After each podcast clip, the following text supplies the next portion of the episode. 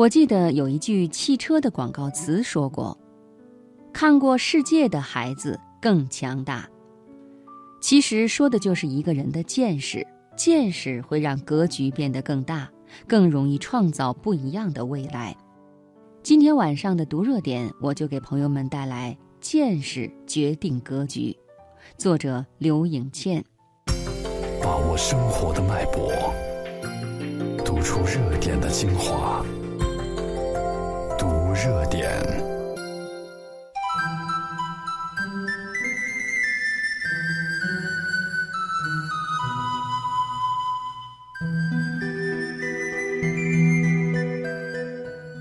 明敏读高中的时候，学习成绩还算可以，经常能拿到全年级第一。他总是很骄傲，看着竞争对手，就像是看着沙场上的敌人，忍不住跟对方攀比或者厮杀。直到有一天，班上转来了一个从城里回来的女孩，他无奈地发现，这个女孩的学习方法和能力都要比他高，以至于痛失宝座。他不服气，但是又想知道那个女孩怎么会这么厉害，于是他拉下面子去请教。女孩说自己的成绩以前在班上也不过是中上而已，比他厉害的大有人在。至于成绩能考得比较好，大约是因为以前上补习班的时候，英语老师总会教他一些记忆的方法和阅读的方法。所以成绩上占了一点优势，而在理科方面，有些名师非常优秀，他们总结出一套高效的学习方法，不是用题海战术解决问题，而是从学会只做一道题就能够精通同种类型的题目。明敏大吃一惊，原来学习真有捷径可走。为了提高成绩，他问女孩能不能教教自己。没想到女孩一口答应了。明敏吃惊地问：“你就不怕教会我以后，我的成绩会比你好吗？”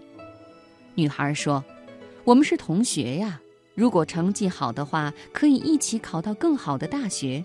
要知道，我们的对手不仅仅是年级的其他人，还有全省、全国那么多的考生呢。”明敏第一次觉得自己从前有点像井底之蛙。那个时候，他的格局只不过就是一所学校而已。然而，学校之外有更广阔的天地，有一个更大的圆，而这个圆就像是一个格局。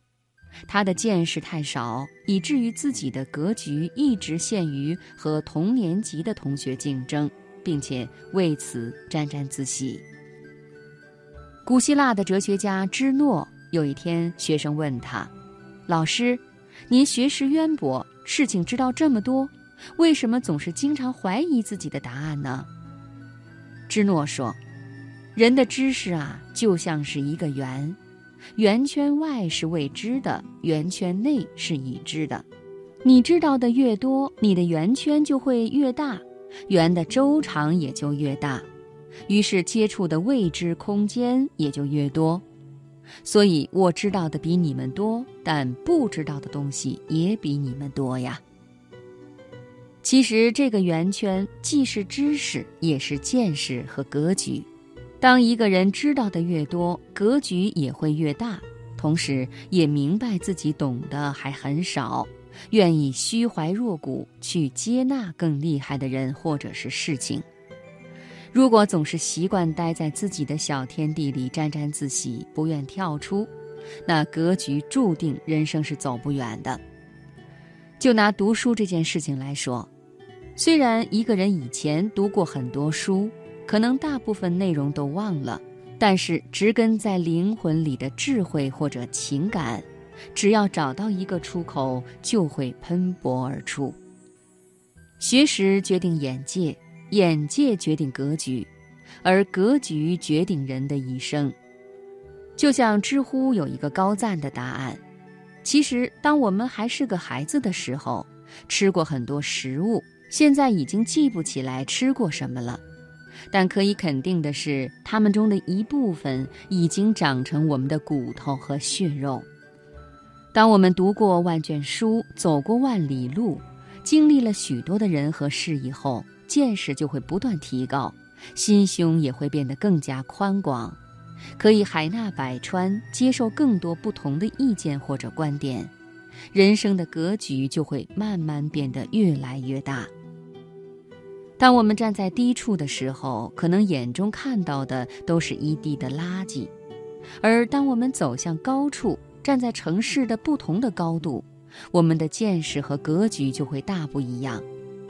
每当我们进入一个新的高度，更深的人生领悟以及做事情的方式方法，可能都会发生翻天覆地的变化。